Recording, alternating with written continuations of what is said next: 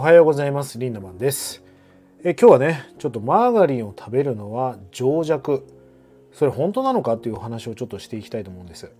えー、なぜこの話をするかというとですね最近ツイッターでマーガリンを食べるやつは情弱だというのがねまあツイッターというか X だよね。で盛り上がってるみたいですがまあ、僕はね個人的になんかそういうなんかこの食品を食べるとどうだとかっていうそういう情報をよくねツイッターで X でさリツイートしてる人とか、まあ、インスタに上げてる人いるけどそういう人があんまり好きじゃないんですよね。なんでかっていうとこれはこうだって言い切ってる人が多いけどそんな簡単なことじゃないし端的なことじゃないじゃん。エビデンスって言葉だってエビデンスなんて覆るわけだからまあ情報が偏ってるなと思うんであんまりこういうコンテンツをシェアしてる人が個人的には好きではないんだけどまあ俺の理論で言うとですねマーガリンを食べる人が情弱ではないんです。実はマーガリンを食べる人は情弱だと言ってる人の方がよっぽど情弱だなと思っています。まあ、情弱皆さん分かりますよね。情報弱者の意味ですけども、まあ、ちゃんと情報取れてないということです。えなぜマーガリンを食べる人は情弱だと言ってる人が情弱かというと、まあ、マーガリンっていうのは、まあ、昔からねその情弱がな方たちがその危険だと騒いでいますがあのー、まあこれトランス型脂肪酸っていうね、まあ、直訳すると狂った脂肪ですよこれが良くないって話なんですでもあの日本のマーガリンっていうのはほとんど含まれてないんですね。健康被害の基準 100g あたり 2g なんだけど国産マーガリンっていうのは 0.5g 程度のものが多かったりするんですで実際ね国産のバターの方がトランス型脂肪酸が入ってるケースが結構多かったりしますから一概にマーガリンを食べる人がダメだっていう考え方がちょっと違うかなと思うんだよね。まあ例えば僕2年前にあのロスに久しぶりに行きましてディズニーランドに行った時にまあアメリカっていうのはほらあのファーストフード文化じゃないですか。だからハンバーガーとかホットドッグをよく食べるんだけどびっくりしたのがねディズニーランドの全てのファーストフードがインポッシブルバーガーだったんですね。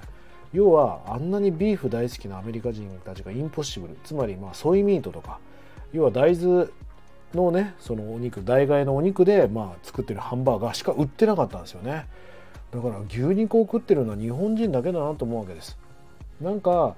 あの先進国で本当にこの和牛を食べてるっていうのは一昔前にさ毛皮を着てる金持ちみたいなミンクのコートとか着てる人今で言ったらその動物虐待じゃないですか。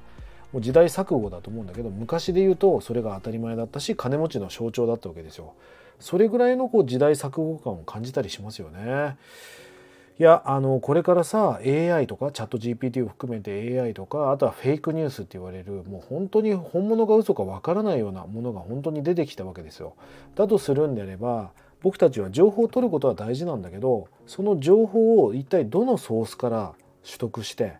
そしてそのその取得した情報を何を基準に選択をしそして何を選んで実行していくかで人生が変わっていくわけですよ。本当に何を選んだかっていう選択の向こう側にね僕たちの未来があるわけだからそもそもその情報のソースはどこなんだ？誰から取ってるんだってことが重要ですよね。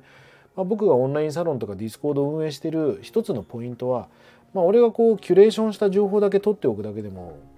結構未来を変えることができるからみんな情報を探してる時間もないだろうし俺が情報をキュレーションするよねっていう意味合いも持ってねディスコードとかの運営もしています。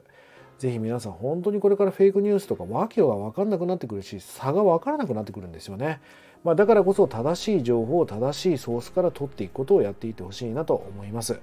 マーガリンを食べる人が情弱だと言ってる人の方が情弱だというお話をしました。是非ね、そんなことを意識して正しい情報を取っていきましょう。それでは今日も素敵な一日をリンダマンでした。またね